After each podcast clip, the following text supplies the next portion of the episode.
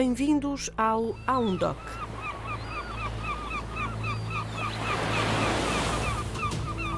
No programa desta semana, vamos andar ao sabor destas ondas, agora que nos aproximamos de mais uma Cimeira do Clima, no Dubai.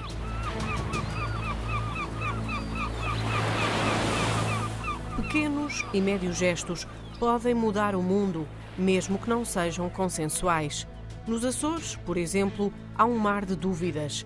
Até ao final deste ano, o governo regional quer proteger 30% das áreas marinhas e proibir mesmo a pesca em metade dessa área. Com esta medida, consegue antecipar em sete anos as metas europeias e as metas das Nações Unidas. A medida está a deixar o mar bravo. A repórter Lili Almeida ouviu pescadores, especialistas e decisores que cruzam argumentos na reportagem Mar de Todos Nós. Um trabalho com sonoplastia de Tiago Matias. Há um doc para ouvir, há uma história para contar.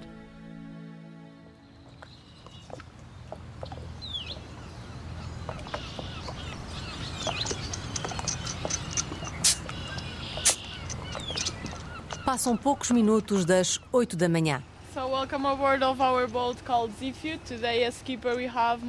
Na Marina Perto Teve, em Ponta Delgada, prepara-se a saída para o primeiro mergulho do dia. A bordo do semirrígido Zífio, quatro mergulhadores vêm de França e de Espanha. Já equipados, recebem as últimas orientações. We are going to Calora. We will decide the place uh, there. Hoje será um mergulho perto da costa, na zona da Caloura, uma costa que já deu melhores mergulhos, para lamento dos que vivem das atividades marítimo-turísticas. É o caso de Bruno Sérgio. Neste momento, para mim, as coisas estão muito más. Uh, eu acho que nós chegámos a um, a um limite, uh, e isto é comum em várias ilhas dos Açores. Uh, nós vamos ao Google, vamos ao, YouTube e metemos mergulho nos Açores e só aparece a vida grande. Portanto, estamos a falar de jamantas, estamos a falar de meros grandes, tubarões por aí fora, e as pessoas vêm com a ideia que vêm, vão poder ver isto. Isto realmente é possível de ver, mas estamos a falar em 5 a 10% dos nossos mergulhos ao ano. Grande parte dos nossos mergulhos são concentrados junto à costa, onde nós precisamos de vida ativa e, e, nessa costa não, não se vê isto. Portanto, nós, nós vamos mergulhar junto à costa, temos falta de vida marinha, pouca quantidade, pouca abundância, tamanhos pequenos e isto, isto não há forma de mudar.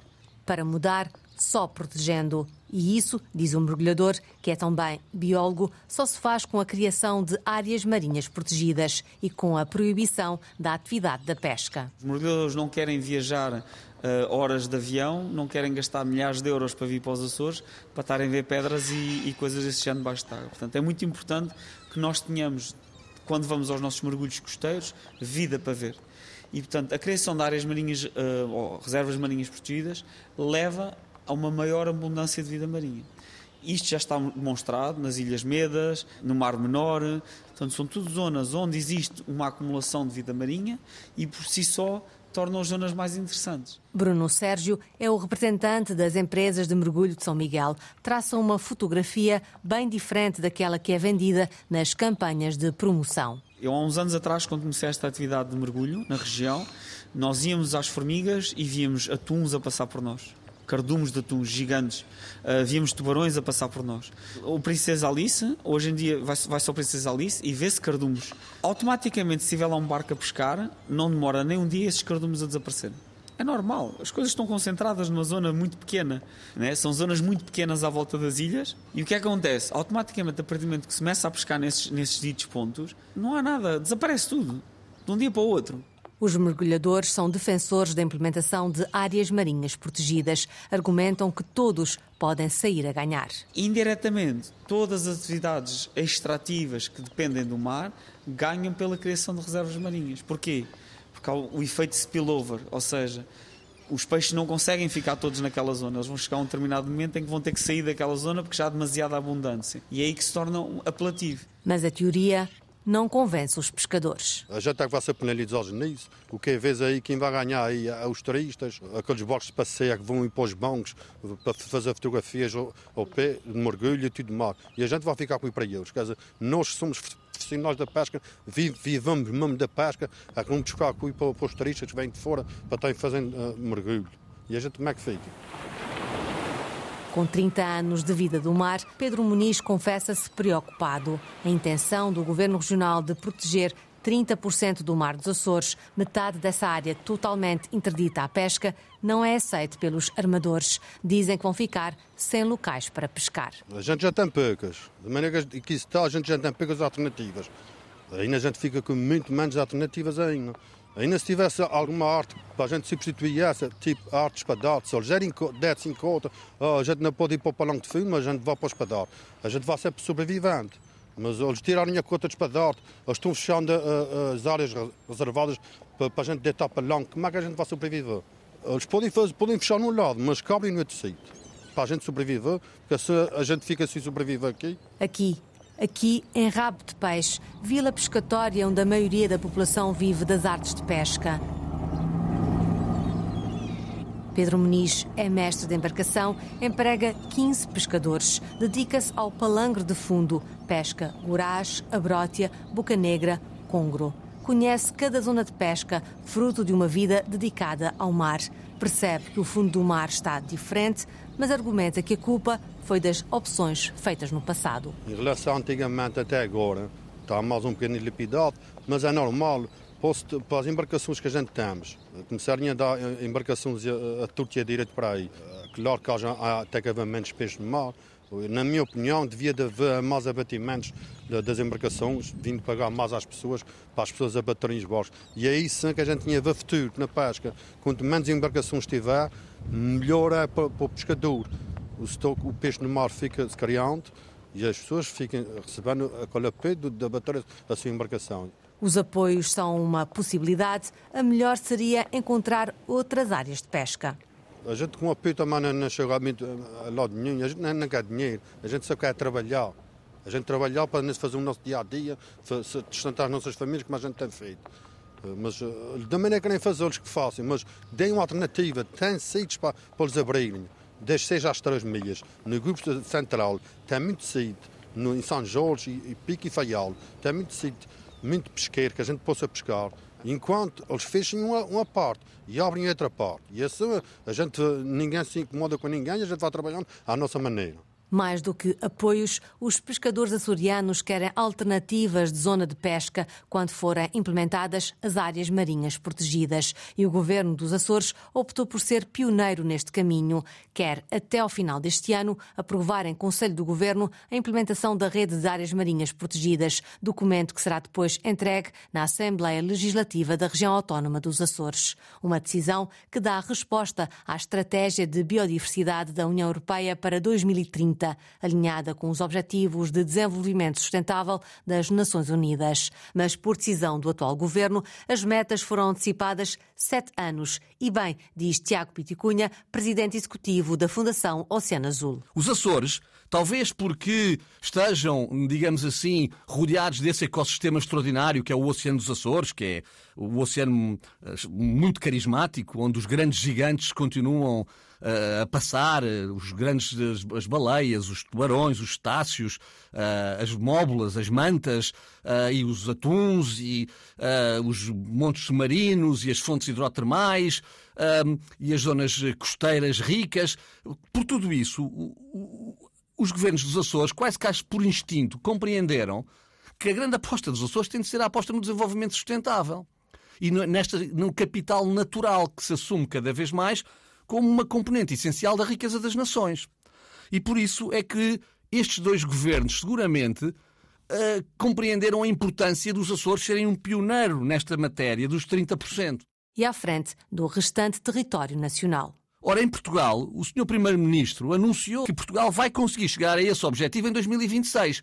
O que significa que já estamos atrasados, obviamente.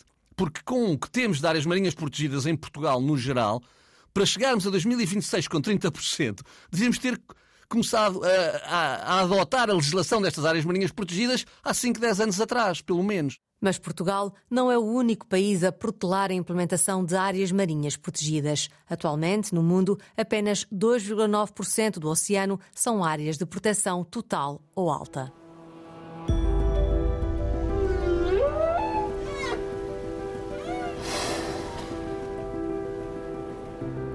O espaço marítimo dos Açores ocupa quase um milhão de quilómetros quadrados, mais de metade da ZE portuguesa. Com mais de 560 espécies de peixes, 28 mamíferos marinhos, 400 espécies de algas, 1000 espécies de invertebrados. Do fundo do mar erguem-se mais de 300 montes submarinos, fontes e campos hidrotermais, jardins de corais. Tudo isto está em risco e não apenas por responsabilidade da sobrepesca. Nos últimos anos, as ameaças são muitas: a acidificação dos mares, as alterações climáticas, o aquecimento global. Aliás, isto é fundamental, as pessoas perceberem, para ver se aumentam um bocadinho o amor que tenham pelos oceanos. E que é o seguinte: se não fossem os oceanos a absorver essa temperatura, nós neste momento estaríamos, se calhar, se calhar não, previsivelmente, de acordo com os modelos científicos, estaríamos com mais 17 graus centígrados na atmosfera o que era totalmente inviável para a espécie humana. Já não cá estaríamos, digamos assim, se não tivéssemos esta massa d'água que é o oceano no nosso planeta. E por estas razões todas, as áreas marinhas protegidas tornam-se hoje, efetivamente, a resposta óbvia, necessária e mais rápida para salvar o que resta. E para salvar o que resta, a Fundação Oceano Azul, em parceria com o governo dos Açores e o Wait Institute dos Estados Unidos, criaram o programa Blue Azores, que nos últimos quatro anos liderou o processo de criação das áreas marinhas protegidas e promoveu um profundo debate público sobre a sua implementação. Bernardo Brito e Abreu é o representante do governo regional no programa. Este processo já tem quatro anos. Estamos numa primeira fase de identificar e de criar geograficamente a nova rede. Temos todo um processo para esta rede agora oceânica de criar os planos de gestão, a regulamentação. Uh, só isto vai demorar no mínimo mais um ano, que é o tempo para a regulamentação, é o tempo para conseguirmos, com os estudos que já temos, conseguirmos, juntamente com as associações de pesca, definir uh, meios justos, transparentes e, obviamente, com cariz temporário de apoio à transição. O Parque Marinho dos Açores vai incluir 29 áreas marinhas oceânicas, 25 dentro da Zona Económica Exclusiva dos Açores, que irão proteger 30% do mar açoriano. 16% terá proteção total, ou seja, com proibição de qualquer atividade extrativa, e 14% com proteção alta, onde apenas são permitidas atividades extrativas de baixo impacto. A Blue Azores avaliou as consequências que a proibição da pesca vai ter no setor, a começar pela pesca de palangre de fundo. Desta rede para o impacto na pesca de fundo, ela tem uma superposição na área de pesca de 21%. E, mas em esforço de pesca, estamos a, a, a falar num impacto de esforço de pesca de 27%. E portanto, onde vão buscar, vão buscar em todo o os restantes uh, eh, 73% onde já, onde já pescam hoje em dia. O que não quer dizer que uh, tenha que haver aqui medidas de transição, obviamente, porque percebemos que este impacto de 27% é real e, e, vai ter. Isto é em média para a frota toda. Um, foram mapeados cerca de 77 embarcações. Depois tivemos mais um, um contributo da associação uh, que nos facultou mais 8 embarcações Portanto, estamos a falar cerca de entre 80 a 90 embarcações que vão ter uh, um impacto uh, com esta rede a nível da pesca de fundo. Para os atuneiros, o impacto está também quantificado. Em toda a rede, o, o impacto no saltivara é de 7%, estimando que, por ser uma espécie migratória, e isto não é dito por mim, é dito inclusive pelo Comissário para as Pescas, a atividade de pesca dedicada a pelágicos pode ser facilmente uh, movimentada a nível geográfico sem impactos para para, para a sua atividade. A definitiva, a gente não vai adivinhar que o peixe vai passar Santa Maria, mas normalmente passa essa Santa Maria. Já as está passado Santa Maria. Ora, ora passa Sebastião, ora passa mais a Santa Maria, mas passa a Santa Maria, mais, mais a terra, mais fora. E a gente vai sempre procurando, dentro das horas que a gente conhece, mais ou menos, que vai passar os rumos migratórios do, do, do atum. São dois olhares para a mesma realidade. O atum tem rumos migratórios e, por essa razão, os homens da pesca pedem uma exceção. Os pelágicos migradores são, são espécies que não deviam ter, ter nenhuma restrição, porque é uma espécie que está aqui a manjar nem interfere com nada e nada nas áreas reservadas principalmente no, no, tipo de horta que a gente usa, com o saltivora, não interfere nada nos fundos, é uma horta que não polui nada, altamente sustentável e acho que é impensável se o governo pensa em restringir e devia abrir exceção e seguir o exemplo das Canárias, é um da pesca do atum. de, eles fizeram as suas reservas e a pesca do atum foi uh, exceção para as, as, as reservas.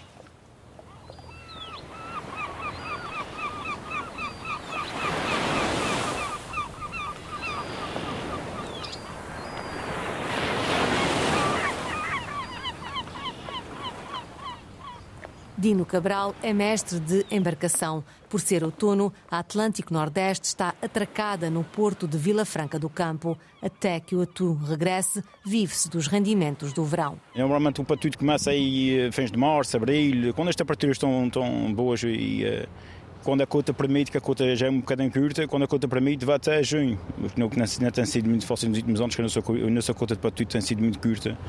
E o resto do ano? O resto do ano, quando há bonito, pescamos o bonito enquanto há, e o resto do ano, depois a embarcação para porque não há, não há outros espaços que se possa apanhar. Dino é pescador há 15 anos. Nos últimos quatro é mestre de embarcação. À sua responsabilidade tem 15 pescadores, ou seja, 15 famílias. Por todos, teme pelo futuro. Sente vontade de sair da pesca. E acho que isso é um autêntico homicídio que lhe pôs por parte do, do governo dos Açores. Porque assim, eu, aquilo que eu sei é que a lei da União Europeia é que o governo até 2030 para reservar 15% de mortes Açores. Não é 30% e não é com a praça que o Governo Regional está com praça que não sei porquê. É uma questão de prazos. A Federação das Pescas dos Açores, entidade que representa pescadores e associações ligadas ao setor, pede mais tempo para implementar a rede de áreas marinhas protegidas. Não somos contra as áreas marinhas protegidas, somos sim contra a forma como está a ser feita nos Açores. Em primeiro lugar, porque achamos exagerado e desde o início achamos demasiado ambicioso ir de 15% para 30%, algo que não acontece no resto do país. Depois antecipar uh, de 2030 para 2023. Portanto, são tudo uh, esta forma também apressada de, de implementar estas áreas protegidas, não temos qualquer dúvida que vai meter em causa todo esse processo a manter-se o prazo tal como está para Gualberto Rita. Estamos conscientes que isso pode ser o fim do setor da pesca dos Açores. Fim do setor? Sim, eu, eu não tenho problema nenhum em afirmar isso, porque se nós analisarmos que nós já neste momento, em cerca de um milhão de quilómetros quadrados que temos do Mar dos Açores, uh, só pescamos em apenas 0,8%. Portanto, temos muito mar mas temos muitas poucas áreas de pesca. Isto o que significa é que se ainda fecharam as que nos restam, estamos aqui a, a, ficar muito limitados àquilo que nos sobra. E por isso, uh, sobre, não, não restando muitas áreas para pescar, obviamente que nós vamos ter aqui bastante, bastante limitação nas capturas. É por isso que questionam os estudos feitos pela Blue Azores. Que nos indicam quem são os cientistas que tiveram por trás desses estudos, esses cientistas, que, o, que é, o que é que apareceram, onde é que estão esses estudos que nós queremos ver, que possam comprovar isso. Para além disso, eh, há um dado para nós que é extremamente importante e que ainda não foi apresentado, que é eh, a restauração do sector que nós pedimos desde o início da discussão de todo esse processo. Um, depois há aqui uma outra questão que é a parte da fiscalização e a parte da monitorização. Não nos, resta, não nos basta só ter áreas minhas protegidas quando as mesmas não são fiscalizadas ou porque não temos meios, não temos meios para fiscalizar. Portanto, isto vai, vai acabar por dar em nada. Por outro lado, também a questão da monitorização. Não nos basta só fazer áreas minhas protegidas, mas é preciso monitorizá-las para saber, dentro de 4 ou 5 anos, qual é o impacto que teve e o que é que aconteceu depois dessa implementação. Querem também saber se foi avaliado o impacto social que uma medida como esta pode ter nas comunidades pescatórias e na economia regional. Na região estão inscritos 2.700 profissionais de pesca, mais de 500 embarcações em atividade. Referir que, na maior parte dos casos nos Açores, um pescador representa o único rendimento que existe na, na, na pesca na família. E, portanto, eh, isto vai reduzir as quantidades, eh, eh, por sua vez, vai reduzir os rendimentos dos pescadores e vai aumentar as importações, que é algo que também uh, tem-se falado muito pouco. Se nós pescarmos menos, o que vai acontecer aqui é vamos ter rendimentos e vamos ter, vamos ter que aumentar as importações. Presidente da Federação das Pescas quer levar o assunto até às últimas consequências. Foi entregue na Assembleia Regional uma petição com mais de 1.700 assinaturas para adiar a implementação da nova configuração da rede de áreas marinhas protegidas. Bernardo Brito Abreu, da Blue Azores, lembra que há ainda pelo menos um ano para a criação do plano de gestão e reestruturação do setor. O que se pretende é facilitar a transição para uma nova rede. Uh, pretende-se que haja uma redução no esforço de pesca, pretende-se que o, o, o setor se torne mais moderno, mais digital, mais empreendedor a nível da sua capacidade de valorizar o seu produto. E, portanto, existem várias ações eh, a decorrer ao mesmo tempo. Elas não vão estar prontas num ano, não é? E não vão ser feitas apenas por uma entidade. Portanto, a ideia é, é, é ser um processo eh, muito participativo, como tem sido até agora. E se pensarmos, uh, seis anos, uh, é praticamente o que falta, até 2030, para termos todo este sistema a funcionar, até há pouco tempo. Portanto, é imperativo que esta, um, esta fase seja concluída. O secretário regional das Pescas também garante que haverá compensações para os profissionais da pesca. Há também, também sempre foi dita, a disponibilidade do Governo Regional para uh, as compensações forem justas e adequadas à perda de rendimento. O Sr. Presidente do Governo já afirmou uh, que. Uh, além do, dos apoios comunitários que julgamos virão, os Açores uh, estão disponíveis para, como disse, um, acautelar estas, uh, estas situações de perda, uh, de efetivo, uh, perda efetiva de, de rendimento. Manuel São João, o titular da pasta, entende que este momento deve ser aproveitado para iniciar um caminho de valorização do pescado. O pescado dos Açores, nos últimos, após pandemia, tem existido uma grande valorização do pescado dos Açores. Uma valorização, em alguns casos, em algumas espécies, ultrapassa os 50%. E, portanto, em termos de sustentabilidade, e o que nós estamos a tentar uh, incutir, e sabemos que isto também é uma questão uh, cultural, daí incluímos a sustentabilidade, por exemplo, agora na formação básica que é dada aos, uh, aos profissionais da pesca, que é, não interessa pescar muito e vender mal, nós queremos pescar menos e vender mais caro, porque só assim é que, pensamos nós, está cautelada a sustentabilidade por um futuro mais sustentável, argumentam os decisores políticos. Quanto à ciência, Helena Calado, especialista em ordenamento do espaço marítimo, lamenta a desinformação em torno deste assunto. Há muitos mal-entendidos, muito mal-entendido, e eu acho que até há, de certa forma, uma instrumentalização dos pescadores nos Açores contra as áreas marinhas protegidas. Eu diria que os pescadores, neste momento, em vez de discutirem o timing, das áreas marinhas protegidas deviam aproveitar para reivindicar a sua reestruturação. E a reestruturação a muitos níveis, desde a alteração ao nível da frota, da formação, das espécies pescadas. A investigadora da Universidade dos Açores devolve a questão aos pescadores. Então, uh, vamos proteger só quando estiver dilapidado? A minha primeira questão é: se uma área está completamente degradada, já não vale a pena protegê-la. Só vale a pena protegê-la enquanto ela ainda não estiver no ponto de não retorno. Eles dizem que as suas reivindicações não foram ouvidas. Foram ouvidas. O consenso não é unanimidade. O consenso é quando se chega a uma solução em que todos ficam a ganhar algo. E as reivindicações dos pescadores foram ouvidas. Agora, não foram ouvidas na sua totalidade, porque não o podiam ser, porque há áreas que ainda não estão dilapidadas, mas que o podem, ou degradadas, mas que, que o podem estar rapidamente se a atividade continuar da forma como está. Helena Calado esteve na gênese dos nove parques de ilha e do Parque Marinho dos Açores. Espera que desta vez os interesses económicos não sejam mais fortes que a saúde dos oceanos. O Parque Marinho dos Açores nunca saiu do papel. O Parque Marinho dos Açores é aquilo que a gente chama um paper park. Não tem um plano, uh, teve medidas avulsas de gestão e uh, quando dizia assim, mas nos Açores já há muitas medidas de gestão uh, para a conservação do meio marinho são medidas da pesca. A política de conservação marinha nos Açores está completamente subjugada ou integrada na política da pesca. Não quer dizer que as duas não tenham que estar de mãos dadas. Têm que estar seguramente e têm que estar integradas uma na outra. Agora, nós não podemos proceder à conservação só com as medidas de gestão da pesca. E, portanto, o que se pretende agora com esta revisão é, para além de adicionar áreas, é também uma nova, um novo modelo de ordenamento e gestão. A Universidade dos Açores tem, ao longo dos anos, trabalhado com o governo dos Açores, quer seja a monitorizar os efeitos das atuais áreas marinhas protegidas, quer a apoiar com informação científica o processo de decisão.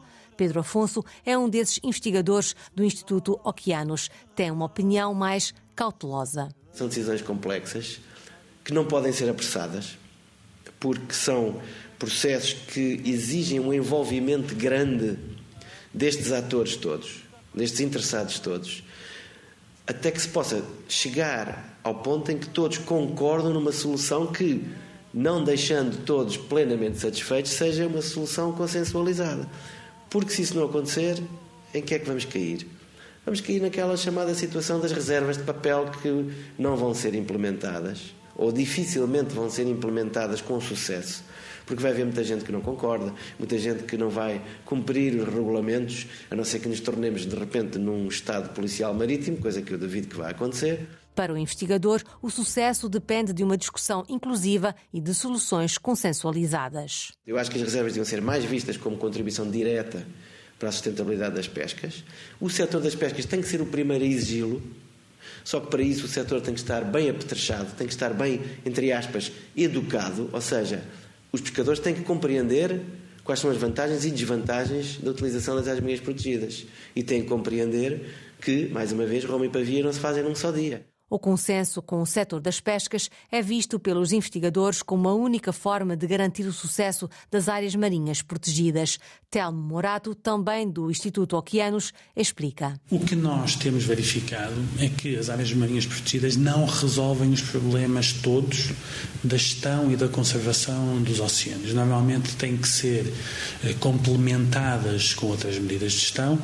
Ah, um trabalho que nós fizemos recentemente eh, aqui no caso do, dos Açores, chegamos à conclusão que se não houver uma redução do esforço de pesca mais ou menos proporcional àquele esforço de pesca que se perde com a designação das áreas marinhas protegidas, que o balanço final a nível de biomassa poderá ser negativo. Ou seja, se nós concentrarmos o esforço de pesca existente uh, em menos área, que é aquela que fica disponível, que eh, poderemos eh, induzir depleção eh, dos estoques e depois, ao fim, digamos, do, do dia, que o, o, o balanço seja negativo. Feita a ressalva, as áreas marinhas podem ser uma oportunidade única para melhorar a gestão do património natural dos Açores. A implementação de áreas marinhas protegidas poderão ajudar, por um lado, a mitigar o problema da sobreexploração de alguns estoques poderão ajudar a, a, mitigar o problema das alterações climáticas e os impactos das alterações climáticas estão a ter e continuarão a ter uh, no, no, mar dos Açores e no mar profundo dos Açores em particular e uh, poderão também ajudar a mitigar o, o, o problema do impacto da, da exploração mineral uh, que poderá acontecer, não, não, ainda não, não sabemos, dentro da, da, zona económica exclusiva. Portanto, temos que olhar para a utilidade das áreas marinhas protegidas de vários ângulos e não apenas no ângulo do benefício direto, eh, económico, atual, do que é que conseguimos traduzir a nível de euros daquilo que pescamos. São outras possibilidades de rendimento que se abrem, onde os Açores podem ganhar muito com o seu oceano. Queremos chegar atrasados ao século XXI? Estamos a compreender para onde é que está a ir o século XXI? O que é que vai ser determinante para o sucesso das nações no século XXI? A biotecnologia está em franco desenvolvimento. Aliás, vai ser a próxima grande economia, vai ser a bioeconomia.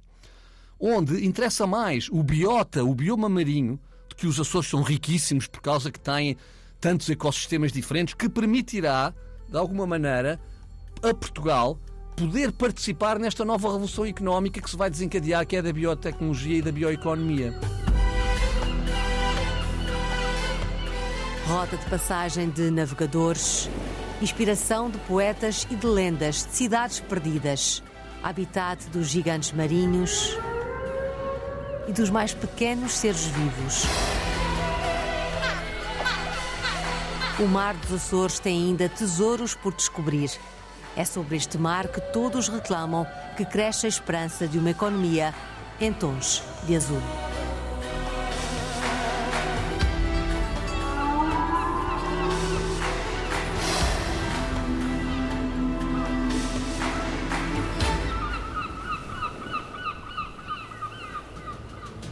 Acabamos de escutar Mar de Todos Nós, uma reportagem de Lília Almeida com sonoplastia de Tiago Matias, que pode voltar a ouvir no A1Doc, disponível em RTP Play e nas principais plataformas de podcast.